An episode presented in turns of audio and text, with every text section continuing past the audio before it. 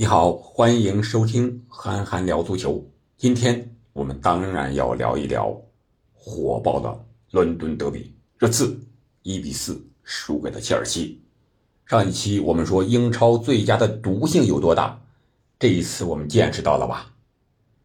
那堪比鹤顶红啊，堪比是七步断肠散呀，那就是绝对是毒性最大的呀。上周我们说过有一些担忧热刺啊，结果。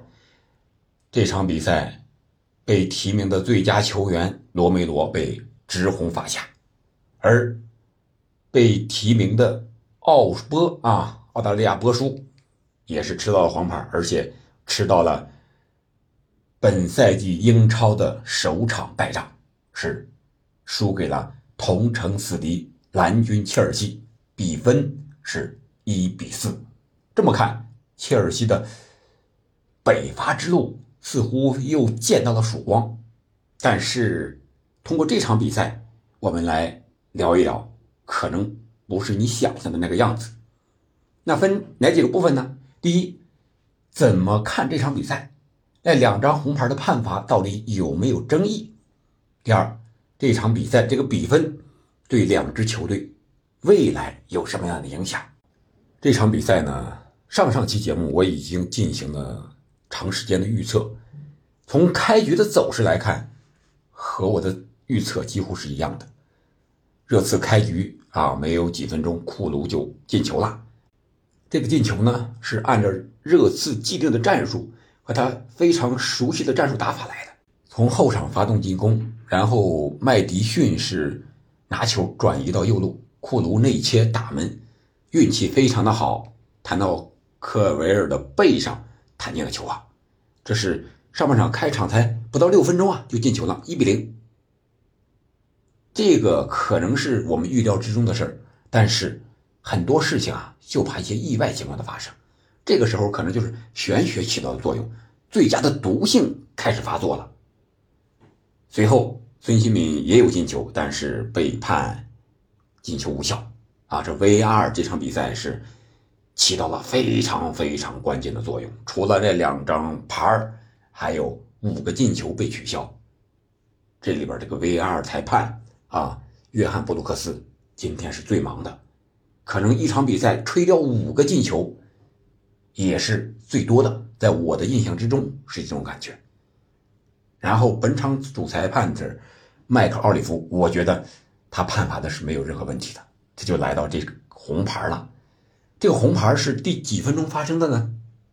是 VAR 吹掉第二个进球，第二个进球是坎塞多在乱战之中禁区之外一脚远射打进了啊！结果在他这个进球线路上，十五号雅克松是有干扰球的这么一个嫌疑，因为他处在了越位位置上，正好球从那儿过，他抬了一下脚，结果这个 VAR 裁判启动说这个进球无效，越位在先，然后。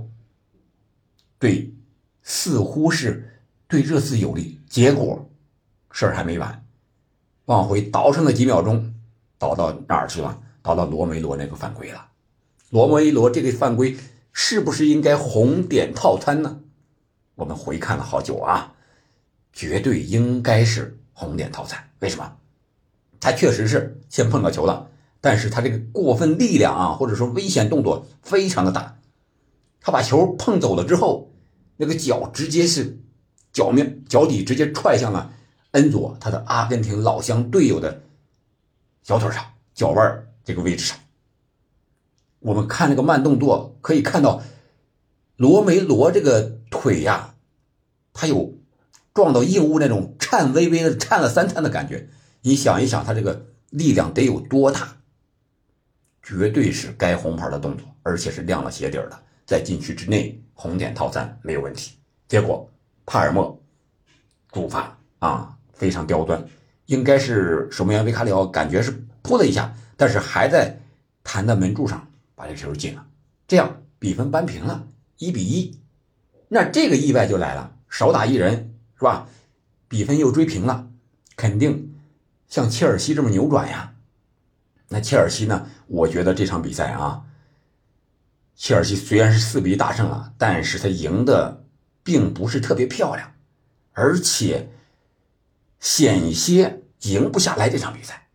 好在是下半场乌多基两黄变一红，又被罚下，这才把这场比赛最后七十四分钟以后才开始啊一点点进球，二比一，然后到九十分钟以后三比一、四比一，才赢下这场比赛的。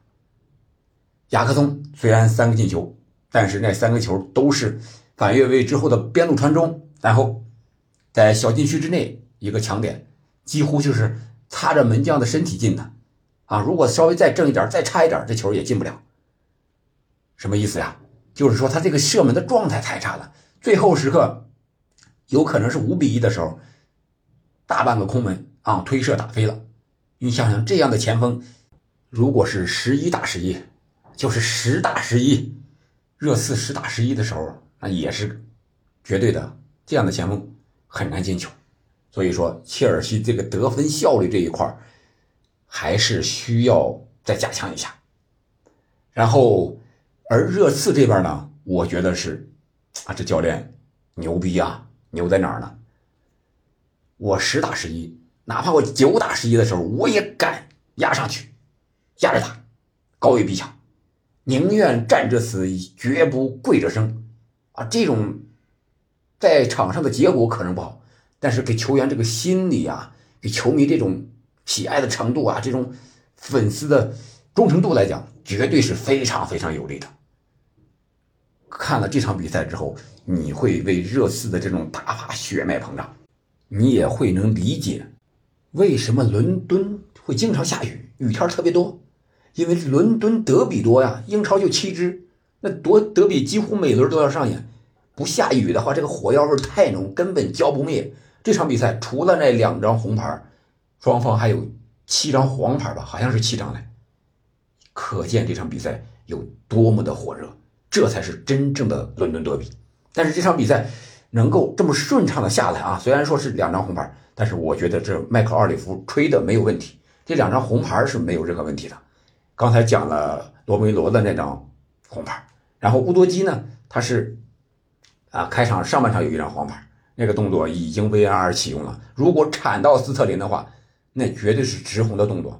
所以说，麦克奥里夫给黄牌是没有任何问题的。然后第二个就是下半场五十四分钟的时候，又是面对斯特林，这个球呢是没有铲到球，直接把斯特林放倒了，乌多基没有办法。没有任何的争议，自己乖乖下去了。他知道这个球肯定是黄牌的动作，也知道自己已经吃过一张黄牌了，两黄变一红下去没有问题。迈克尔·奥里夫没有因为你十打十一我就手软。这个，呃，奥大利的波叔啊，他也没有任何的办法。他感觉到乌多基吃到第二张黄牌之前那个动作，迈克尔·奥里夫还没有出牌呢，他就感觉不妙，赶紧回过头去了。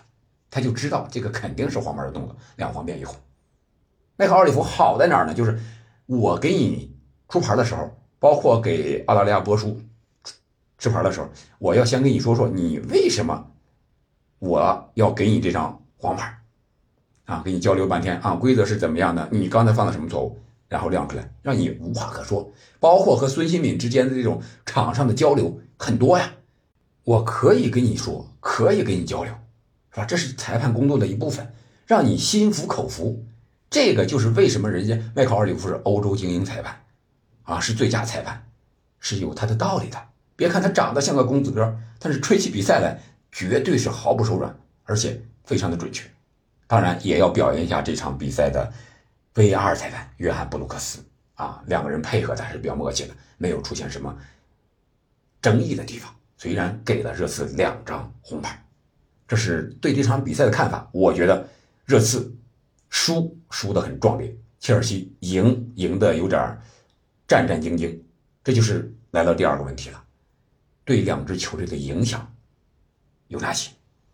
因为热刺这场比赛，他不仅仅只有两张红牌，两个队员被罚下的损失，还有伤病。谁呢？后防线上的范德芬，还有前场的麦迪逊。一个是后防大将，一个前场的进攻核心，这个对热刺后几轮的影响是非常大的。范德芬的伤是在回追的情况下无人对抗的情况下，自己拉伤的大腿肌肉群，这个估计时间短不了。而麦迪逊也是在一次突破的时候，里斯詹姆斯断球了，好像是没有碰到麦迪逊的腿，他自己到那起不来了。这个伤估计比范德芬那个稍微轻点但是也要养一段时间。然后再加上两张停赛的是吧？罗梅罗和这个乌多基，这个后防也好，前场也好，这个变数就很大了。虽然现在伤病有的已经复苏了，像什么戴尔啊、呃本坦库尔啊、赫伊别尔啊，是吧？都可以了，但是前十轮、十一轮的主力都受伤。而且是核心对他们的未来影响。我看了一下这个，他们未来的三轮吧，呃，狼队、维拉和曼城这三轮可能是他们日子最难过的。这三个对手也不好踢，是吧？特别是维拉和曼城，这个有可能这场比赛就是热刺的分水岭啊！前面输了一场，就把这个排名降到第二了。现在已经落后曼城了，来了第二位。那再和曼城一个直接的交锋，一旦输了的话，那积分马上就要拉大。这个对热刺的影响不光是竞技层面的，是吧？可能是心理层面的东西。以前那么好嘛，信心爆棚，现在一下子会不会那个打击能不能承受得了？你成绩不行。俱乐部之间的一些个以前没有暴露的问题，会不会随之暴露？这个对热刺的影响，未来这三轮我觉得是非常关键的啊！一个是伤病能不能恢复，一个是罗梅罗的停赛，后防这一块怎么弄？然后麦迪逊少了他之后，前场怎么运转？孙兴民的得分效率能不能持续的保持住？这个我个人感觉是体验波斯特克格鲁的时候了。他有没有能力？英超前两轮最佳，乃至可以获得第三轮。我现在还不知道他获没获得第三轮的最佳裁呃这个教练员啊？能不能在缺兵少将的情况下把这个队伍带出泥沼？这个是体现他真正实力的时候。然后切尔西刚才讲了，他赢的并不是很轻松，而且球员的状态也不太好，什么穆德里克呀、科尔维尔啊，你上去。你跟人家还争什么争？吃的黄牌险些吃到红牌被罚下呀！下半场直接让这个博切蒂诺给他换下了，换上了库库雷利亚。不会换下的话，估计这场比赛切尔西也得少人。如果少人的话，不一定就拿下来了。谁不谁输谁赢还不一定呢。啊，所以说这个切尔西这些队员们感觉踢球不是很冷静，而他后三轮的对手曼城、纽卡、布莱顿。再随后就是曼联，是吧？这个北伐之路确确实实一个对手都不好踢啊。那你这样的话，别看切尔西这场比赛赢了，你还会再出现这种十一打九、十一打十，总是出现这种情况吗？不可能啊，是吧？为什么热刺出现这情况？是不是之前热刺和利物浦呃踢的时候他赚便宜了？这场比赛相当于也找回来了吧？三十年河东，三十年河西。那你下一场是不是轮到你切尔西少打一人的时候了，少打两人的时候了？那，你不就等着输了吗？啊，所以说我感觉这场比赛，别看切尔西赢了，但是随后的比赛，他还要从头、从小、从基础一点一点的弄起吧，不要着急，好高骛远的想着啊，我这一下子又回来了。他肯定这个赛季切尔西的状态起起伏伏是一个常态，好吧？这场比赛咱们就聊到这儿，感谢您的收听，我们下期再见。